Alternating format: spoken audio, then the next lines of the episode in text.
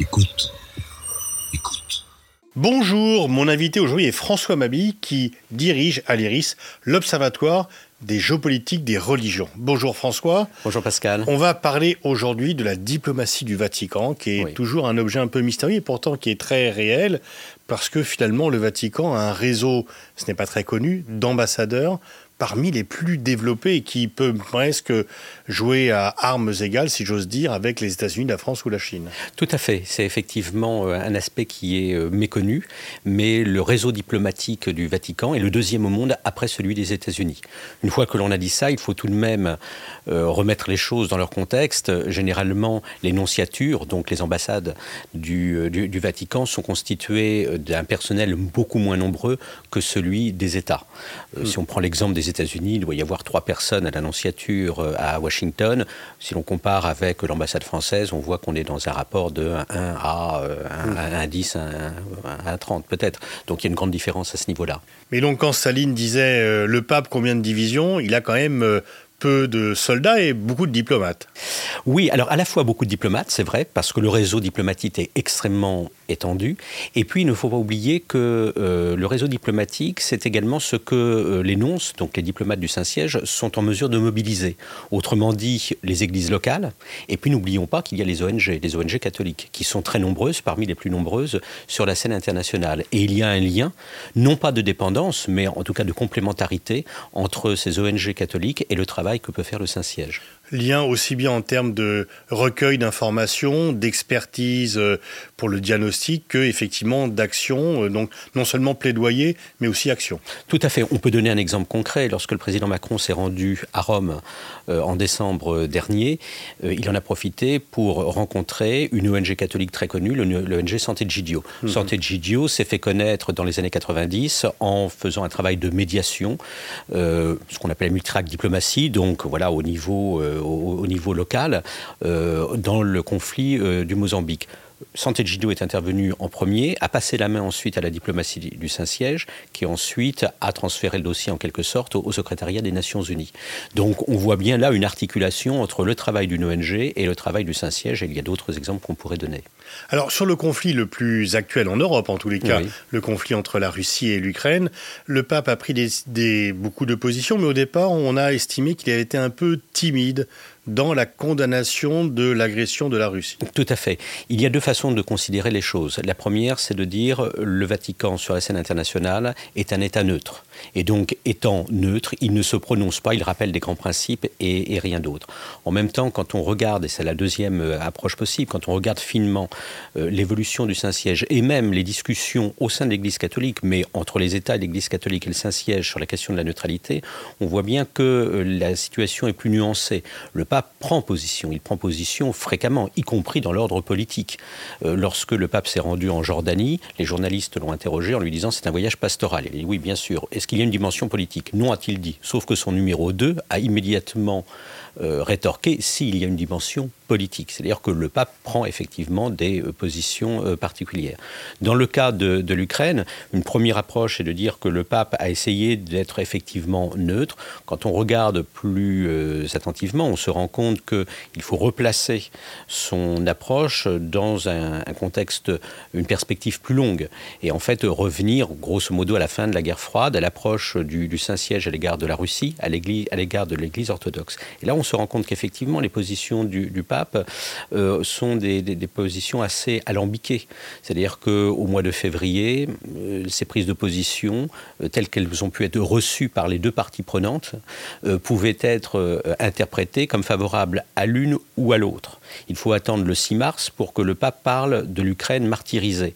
Mais le, vocabulaire utilisé ne signifie pas que la responsabilité incombe à l'un ou à l'autre. Et même dans une interview fameuse qu'il a donnée au Carriera de la Serra en mai, donc quelques mois après le début du conflit, le pape renvoyait en quelque sorte dos à dos les deux protagonistes en disant bien sûr la Russie n'a pas à agresser l'Ukraine, mais en même temps, je reprends son vocabulaire, si l'OTAN n'avait pas aboyé aux portes de la Russie, nous n'en serions pas là. Et en 2014, le pape avait critiqué assez vertement, d'une part, les orthodoxes ukrainiens qui voulaient déjà se séparer du patriarcat de Moscou, et de la même façon, il avait critiqué les gréco-catholiques en estimant que dans leur façon de se positionner par rapport au patriarcat de Moscou, ils étaient nationalistes. Donc là, je dirais que la, première partie du, du, conflit a vu euh, le Saint-Siège, et plus exactement le pape, avoir une position qui est effectivement une position euh, ambiguë, jusqu'à dire qu'il fallait bien évidemment soutenir l'Ukraine, mais que le soutien ne devait pas passer par l'envoi d'armes. Et donc quand on lui a demandé précisément qu'est-ce qu'il faut faire, il a dit il faut une médiation, je suis prêt à faire cette médiation. Mais en même temps, je reconnais que cette médiation n'est pas acceptée par Poutine. C'est pour ça que j'ai parlé dans un document qui a été publié par l'IRIS des apories du Saint-Siège, parce qu'on est effectivement dans cette première phase qui va jusqu'au mois d'août finalement, euh, devant euh, une sorte de valse hésitation, d'incertitude, une volonté de tenir finalement euh, les, deux bouts de la balance à part égale, alors que sur le plan du droit international, bien évidemment, les responsabilités ne sont pas des responsabilités partagées. Et il faut attendre le mois de septembre pour voir des condamnations répétées de de la part du Saint-Siège et du pape en l'occurrence à l'encontre de la Russie. Pourquoi ce changement de pied?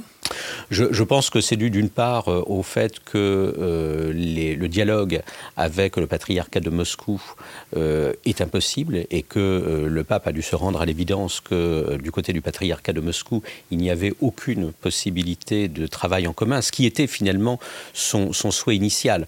Si on veut être très juste, il faut comprendre que sa manière de se positionner initialement était une volonté ou relevé d'une volonté d'arrimer le patriarcat de Moscou à un dialogue avec le Saint-Siège et une position de médiateur à l'égard des, euh, des, deux États. Voilà. Or, on sait bien, ce n'est pas du tout la position du patriarcat de Moscou. Donc d'une part, le patriarcat de Moscou a refusé cette main tendue, et puis d'autre part, Poutine a régulièrement rejeté euh, les propositions de médiation euh, du pape. Donc plus l'évolution du conflit, tout cela a amené le Saint-Siège, plus les crimes de guerre, effectivement, tout cela a amené une évolution du, pape. Et je pense qu'il y a eu aussi euh, une influence de la curie romaine, du personnel diplomatique en quelque sorte, le numéro 2 et le numéro 3 du Saint-Siège, qui sont des diplomates et qui ont rappelé également un certain nombre de, de principes traditionnels de l'Église catholique, et notamment le droit à la légitime défense armée. Donc, dans un premier temps, il a voulu un peu jouer, euh, garder le contact pour ne pas casser les liens avec Moscou. Et puis, il a pris acte du fait que c'est Moscou qui avait rompu. Tout à fait. Et donc, pour prendre une autre euh, position plus ferme et, disons, plus conforme euh, euh, à la fois au droit international, mais également aux positions occidentales. Exactement, c'est tout à fait ça. Euh, il y a eu sans doute de la part du pape une mauvaise appréciation, d'une part, du patriarcat de Moscou et de son lien avec le régime de, Poutine, d'autre part, effectivement, du régime de Poutine en tant que tel. Il ne faut pas oublier que le pape a rencontré à plusieurs reprises Vladimir Poutine. Il l'a rencontré en 2013, puis en 2015, en 2019. Le numéro 2 de, du Saint-Siège s'est rendu euh, à Moscou euh, en 2019. Euh, le numéro 3 s'y rendu en 2021. Et à chaque fois, il y a eu une sorte de, de convergence entre les diplomaties, notamment pour deux raisons. La première, c'est la question cubaine et la volonté du pape d'être médiateur entre les États-Unis et Cuba. Et la deuxième raison porte sur la protection des minorités chrétiennes en Syrie, sur laquelle d'ailleurs il y aurait beaucoup de choses à dire dans le soutien initial que le pape a apporté euh, à Poutine dès 2013. Alors il y a eu un autre euh, déplacement récent qui n'était pas purement pastoral au Soudan du Sud et en République démocratique du Congo. Tout à fait. Là, ça renvoie alors à une double volonté du pape. D'une part, euh, ce, dans l'ordre pastoral, euh, son souhait d'être présent euh, dans ce qu'il appelle les périphéries. Hein, c'est un vocabulaire qui est assez situé. On, on, voit bien les, les, années 70, le contexte des années 70. Hein. Il y a voilà les théories de la dépendance qui ne sont pas très très loin. Voilà, donc il y a le centre et, les, et la périphérie, et le pape veut être présent dans les pays où le catholicisme n'est pas euh, et semble oublié, où simplement les populations semblent euh, éloignées euh, de, du, centre d'évolution du, monde. Donc, effectivement, voyage pastoral, mais voyage politique également. Dans un cas, parce que il y a des élections à la fin de l'année et que l'Église catholique en République démocratique du Congo est une institution qui est fortement engagée, y compris dans la vie politique. Et puis, dans le cas du Soudan du, du Sud, volonté de médiation. On se retrouve un petit peu dans un cas différent, mais qui présente des similitudes avec, avec l'Ukraine. C'est une ligne de force du pontificat de se, de se montrer comme médiateur. Donc là, le pape y est allé avec d'autres responsables religieux, protestants en l'occurrence, avec la volonté d'être un médiateur entre le président et le Premier ministre. Et une thématique qui est, euh, me semble-t-il, euh, assez dangereuse, ou en tout cas euh, d'emploi malaisé. Que ce soit dans le cadre de l'Ukraine ou que ce soit dans le cadre du Soudan du Sud, le pape parle d'une guerre entre chrétiens. Donc on, comprend bien par derrière ce qu'il y a. Hein. C'est-à-dire vous partagez la même foi et donc vous ne pouvez pas être opposés. Sauf que c'est une façon néanmoins de qualifier un conflit qui, dans un cas comme dans l'autre, n'est pas un conflit religieux.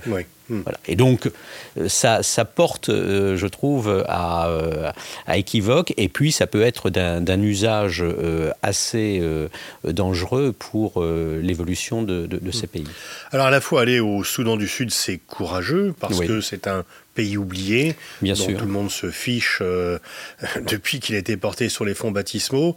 Mais est-ce que le pape a une chance d'être entendu, d'être écouté par ses protagonistes euh, qui se font la guerre depuis l'indépendance du pays, qui l'ont amené à la ruine et à la catastrophe? Je, crois que je vais désespérer, non pas Billancourt, mais euh, Rome ou les, ou les paroisses catholiques. Personnellement, je ne le pense pas. Alors, si on veut être plus nuancé, ce qui est important dans ces cas-là, c'est le soutien que le pape apporte aux églises locales. Euh, donc euh, des gens qui, comme je le disais, et comme euh, tu le disais à l'instant, sont loin des feux de l'actualité, qui sont dans des pays oubliés ou dans des conflits oubliés. Et donc les églises locales, les catholiques, ont besoin d'être soutenus. Et c'est vrai que c'est important pour, eux que le pape s'adresse à eux. Dans le, cadre de la République démocratique du Congo, il y a eu des, paroles fortes et des gestes forts auprès de personnes qui avaient été violentées, qui ont connu des, situations extrêmement difficiles. Et donc dirais que pour l'Église locale, c'est un soutien, et c'est un soutien qui peut avoir son importance sur la durée. Je vais prendre un autre exemple, le cas de la Colombie, où l'Église catholique s'est investie de longue date euh, auprès des différentes parties prenantes et est restée finalement une des forces capables d'opérer des médiations euh, dans, dans un contexte précis d'évolution du conflit. Et je pense que dans les deux cas que tu viens de mentionner, la République démocratique du Congo et le Soudan du Sud, c'est la même chose. Est-ce que le pape peut avoir une influence directe et immédiate? Non. En revanche, dans le cadre d'une évolution de la situation politique, le soutien apporté aux églises locales peut avoir un impact dans un contexte autre pour que ces églises se mobilisent et puissent avoir peut-être un, un rôle plus important. Est-ce que dans le cas de la RDC, il n'y a pas un peu plus d'espoir? Les églises avaient soutenu un candidat qui n'a pas été élu, même s'il était en tête et Tout que à fait. les élections ont été truquées. Pour ne pas déclencher une guerre civile, chacun a admis que Tshisekedi avait gagné les élections, ce qui était loin de la vérité. Oui. Et il semble que Tshisekedi commence un peu à se révolter contre le pillage de son pays. Et là, le pape a eu des mots très forts quand même par rapport au pillage de la RDC. Tout à fait. Euh, le... Mais de nouveau, c'est un soutien qui est apporté à l'Église locale. Ça vient au renfort et de positions antérieures de, de, l'Église euh, locale. Mm. Euh, et là, on est dans le rôle traditionnel des papes, au moins depuis, on va dire, Jean-Paul II, qui est d'avoir une certaine éthique politique et de dénoncer des situations dans les pays dans lesquels il se déplace. Alors, il y a un autre domaine dans lequel euh, la diplomatie du Vatican joue, c'est les relations avec la Chine. Le Vatican est l'un des rares États à avoir des relations diplomatiques avec Taïwan. Et on sait que si on a des relations diplomatiques avec Taïwan, on ne peut pas en avoir avec Pékin et qu'il faut donc choisir où en sont les relations entre le Vatican et la République populaire de Chine. Alors c'est un sujet très intéressant. Euh, je pense que ça renvoie à ce qu'on pourrait appeler une diplomatie de mouvement de la part du pape, euh, qui euh, aime bien que les choses bougent. On l'a vu dans un certain nombre de, contextes. Il est de surcroît jésuite, donc la Chine dans son imaginaire, cela, fait, cela fait sens, voilà, par rapport à l'histoire des, des, jésuites. la position du pape a été d'essayer de parvenir à un accord avec la Chine contre l'avis d'ailleurs euh, de la hiérarchie euh, locale euh, en, Chine, contre une partie d'ailleurs de la curie romaine également. Voilà. Donc il y a eu un préaccord qui a été signé il y a quelques années, qui vient d'être renouvelé, et le numéro 2 de la curie romaine, le cardinal Paroline, a admis récemment que c'était un pari qui était loin d'être gagné. donc l'idée, c'était de parvenir comme dans, je dirais, d'autres États, à ce que l'Église catholique puisse être une Église libre, donc que les évêques puissent être nommés par le pape sans interférence avec le pouvoir chinois. On n'en est pas là. L'accord qui reste secret, donc pour ce qu'on en connaît, stipule que les évêques sont nommés par accord conjoint des autorités chinoises et du, combien d'évêques en Chine du, Vatican. Ben, c'est difficile à dire. Hein. On sait qu'il y en a euh, plusieurs euh, dizaines. Euh, très exactement. Quand même, plusieurs dizaines. Voilà. très exactement, ça n'est pas encore tout à fait, tout, tout, tout à fait Est-ce que tu as une estimation des, des catholiques vivant en Chine? C'est une minorité. Hein. Quand on dira 2, 2,5%, euh, on donnera des, chiffres, ce qui est déjà non, négligeable, mmh. effectivement. Ensuite, euh, les réalités... Et donc, euh, c'est des gens qui ont gardé la foi et l'expression de leur foi depuis des générations. Depuis effectivement des, générations, euh, sachant que euh, les enquêtes dont on dispose sont des enquêtes finalement euh, assez parcellaires, assez faibles. J'ai des collègues qui néanmoins travaillent plutôt sur le renouveau du sentiment religieux en Chine et qui montrent que ce sentiment religieux est en croissance et concerne le christianisme notamment et pour une part non négligeable d'ailleurs le protestantisme. Ce qui est intéressant dans le cas chinois, je dirais, c'est la manière dont euh, les relations se jouent effectivement entre le gouvernement chinois et le Saint-Siège.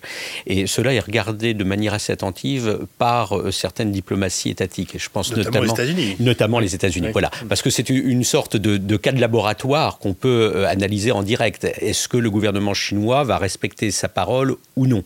Mais est-ce qu'il serait envisageable que le Vatican et la République chine établissent des relations diplomatiques et que du coup le Vatican coupe ses liens avec Taïwan, puisque c'est là ce qui serait effectivement très regardé aux États-Unis et pas qu'aux États-Unis. Tout, à fait. Euh, il ne faut pas oublier que le, Vatican euh, pratique la réelle politique. Voilà, il y a l'humanisme chrétien, il y a les beaux principes, et puis il y a euh, la, la réelle politique. Il y a des intérêts du Saint-Siège voilà, qui sont du reste reconnus, y compris par l'Église catholique. Ces bah, intérêts. En termes de nombre fidèles potentiels. Exactement. Hein, c'est-à-dire, euh, est-ce que nous avons euh, la liberté religieuse Est-ce que nous avons la liberté de nomination Est-ce que, euh, effectivement, il y a une croissance potentielle du nombre de catholiques en Chine Et si on compare, bien évidemment, la Chine et Taïwan, le mmh. calcul est, mmh. est, vite fait. donc, une rupture des relations immédiates avec Taïwan, sans doute pas. Mais est-ce que dans l'absolu c'est impossible? Je ne le crois pas, effectivement. S'il y avait un accord euh, qui semble vraiment euh, intéressant pour euh, le Saint-Siège, quitte à avoir effectivement une, une, révision finalement des rapports avec, avec Taïwan, ça ne me semble pas totalement impossible. Il ne faut pas oublier que dans certains pays, je pense notamment à certains pays arabes, on peut très bien avoir un once qui couvre plusieurs, euh, plusieurs pays. Bon, je ne veux pas rentrer dans le détail euh, euh, de la hiérarchie des nonces, mais le Vatican pourrait très bien jouer sur cette hiérarchie-là en disant on retire notre nonce et puis on met voilà, on va dire un sous-nonce, hein, pour, euh, pour simplifier mm. les choses, euh, comme représentant euh, à Taïwan, où on demande à ce que le nonce dans un autre pays limitrophe soit également celui qui s'occupe qui de, de, Taïwan. Donc il y a des nuances possibles, des subtilités diplomatiques qui peuvent être introduites pour jouer sur les, les deux statuts. Alors François est argentin, l'Amérique latine est quand même le bastion du catholicisme, mais il est de plus en plus concurrencé par, euh, non pas l'islam, mais euh, les évangélistes. Tout à fait. C'est euh, protestants. Protestants, effectivement. c'est sans doute... Et, qui ont une conception très particulière quand même de la religion. Qui ont une, conception, oui, très particulière. Il y a, deux, aspects. Un, que ce soit en Afrique, que ce soit en Amérique latine, on voit bien effectivement que euh, l'Église catholique est aujourd'hui concurrencée par des églises évangéliques protestantes qui sont extrêmement florissantes. Euh, le, débat porte également, tu as raison, sur la question théologique. Euh, c'est là que ce qu'on a pu voir lors des, funérailles de Benoît XVI est intéressant. C'est un pape qui a beaucoup insisté sur la dimension dimension foi et raison. Ce n'est pas du tout l'approche des églises euh, évangéliques. Et puis par ailleurs, il y a effectivement cette insistance sur la pauvreté. Euh, les églises protestantes n'insistent pas du tout sur la pauvreté, elles insistent sur la prospérité ce qui est légèrement, pour ne pas dire totalement différent. Euh, et donc, on voit bien que là, il n'y a pas simplement une concurrence, il y a des propositions, en fait, qui sont des propositions différentes. Et par rapport à cela, le catholicisme est plutôt en difficulté, effectivement. Avec un pouvoir d'attraction, notamment, enfin, la télévision se met au service des évangélistes et le catholicisme a du mal à résister à cette pression-là. Oui, il y a un, lien, je dirais, avec la modernité qui est beaucoup plus établi avec euh, les églises protestantes euh, qu'il ne l'est avec euh, le catholicisme. l'insistance sur l'émotionnel, l'insistance sur, je dirais, la, démonstration de la foi, une certaine joie dans les églises. Il suffit d'aller dans une église catholique ça pour chante, voilà, ça danse. a des, exactement. Donc tous ces aspects-là. disons que celui qui, on se sent plus réconforté, d'où le succès. Exactement, exactement. Et puis il ne faut pas oublier puisque tu parlais d'Amérique latine, que euh, les théologies de la libération ont été cassées sous Jean-Paul II et Benoît XVI. Et cela a aussi une importance. C'est-à-dire le lien qu'il y avait avec, je dirais, les, paroisses locales, les communautés de vie, euh, la réflexion intellectuelle également, mm. euh, tout cela a été cassé. Et donc, bien évidemment, lorsqu'il y a un vide, eh bien, la nature mm. ayant horreur du vide, ça a été également un appel d'air pour les églises évangéliques. François est beaucoup plus progressiste que ses deux prédécesseurs. Il est plus progressiste. En même temps, quand on analyse son discours, on voit que sur certains sujets, il ne varie pas au niveau de, la doctrine. En revanche, son, accent est différent. C'est-à-dire non pas rappeler la doctrine, même s'il la connaît, bien sûr, mais plutôt insister sur l'accompagnement. Donc il est plus dans la pastorale, il est davantage dans euh, cet euh, accompagnement. Bon, ce sont euh, les, thématiques qu'il a développées, par exemple, par rapport à l'homosexualité. Hein, c'est-à-dire, qui suis-je pour juger? Voilà, c'est une grande différence avec son prédécesseur. Euh, une condamnation moindre de l'homosexualité, mais surtout euh, un accent qui est mis sur on intègre les personnes homosexuelles ou on les accompagne le jugement in fine n'est pas si différent euh, que cela de son euh, prédécesseur. Sur l'avortement, il insiste moins, mais il a aussi des paroles extrêmement dures. Hein. il a parlé euh, de, des, personnes qui, qui, avortaient en, disant que c'était des personnes qui faisaient appel à des tueurs à gages. Donc le vocabulaire demeure mmh. Extrêmement violent. Sauf que l'insistance sur ces sujets est moindre qu'avec ses, ses, prédécesseurs. Lui est sans doute beaucoup plus orienté vers les questions sociales qu'on évoqué ou les questions euh, internationales qu'on traitait euh, préalablement.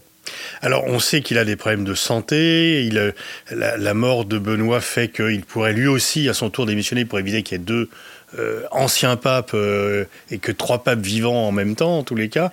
Deux, on l'a déjà vu. On évoque de plus en plus la possibilité que ce soit un évêque africain qui lui succède. Oui, effectivement. Euh, alors il y a deux, aspects. Un, je pense qu'on assiste à une sorte de désacralisation de la fonction ou de, l'image que l'on a euh, euh, du, pape. Benoît XVI a démissionné, renoncé, selon le vocabulaire consacré. Selon toute vraisemblance, c'est ce qui se passera. Selon toute vraisemblance, c'est ce qui se passera également avec euh, avec ce pape. Euh, la parole du pape est également beaucoup plus fréquente euh, que celle de ses prédécesseurs. Donc, la parole se faisant moins rare, étant moins contrôlée, elle se banalise quelque part. Voilà. C'est pour ça que je parle de désacralisation. une fois que l'on a dit ça, effectivement, pour la suite, rien n'empêche que demain ce soit un pape africain qui soit élu ce qui correspondrait finalement à l'internationalisation de l'Église catholique. L'Église catholique se dit supranationale, voilà, et une, internationale. Quand on regarde bien son, son histoire, on voit que jusqu'à une date récente, elle était tout de même essentiellement occidentale, si ce n'est européenne dans ses cadres. Bien. Mmh. Mais il y a ce, mouvement d'internationalisation qui s'est euh, poursuivi euh, depuis les années 60. Et aujourd'hui, le catholicisme est effectivement beaucoup plus vivant et en tout cas en progression en Amérique latine et en Afrique qu'il ne l'est en Europe, où au contraire, il, il se mmh. rétrécit. Et donc ce serait quand même une révolution, ça a un impact euh, oui, tout, tout à très fort quand même sur les perceptions, sur le développement du catholicisme en Afrique lui-même, et puis une autre façon de, de présenter l'Église. Bien sûr, bien sûr. Euh, on, pourrait même dire que d'une certaine manière, on aurait un, mouvement missionnaire à l'inverse. Ce qu'on observe déjà du reste en France. En mhm. France, on ne le dit sans doute pas suffisamment, mais on a beaucoup de prêtres africains qui aujourd'hui viennent tout simplement mhm. parce qu'il n'y a plus de prêtres français dans, les paroisses. Donc il y a un renversement de la logique évangélisatrice et, missionnaire. Et effectivement, symboliquement, euh, ce serait extrêmement euh, intéressant de voir les réactions en Afrique et puis dans l'Église euh, à travers le monde. Merci François pour ce tour d'horizon vraiment passionnant de la euh, géopolitique du Vatican et je renvoie aussi de l'IRIS où l'Observatoire de la géopolitique des religions que tu euh, diriges fait souvent des débats, des postes, etc. Et donc tout ça est sur le site Mais merci vraiment pour cet entretien passionnant. Merci Pascal.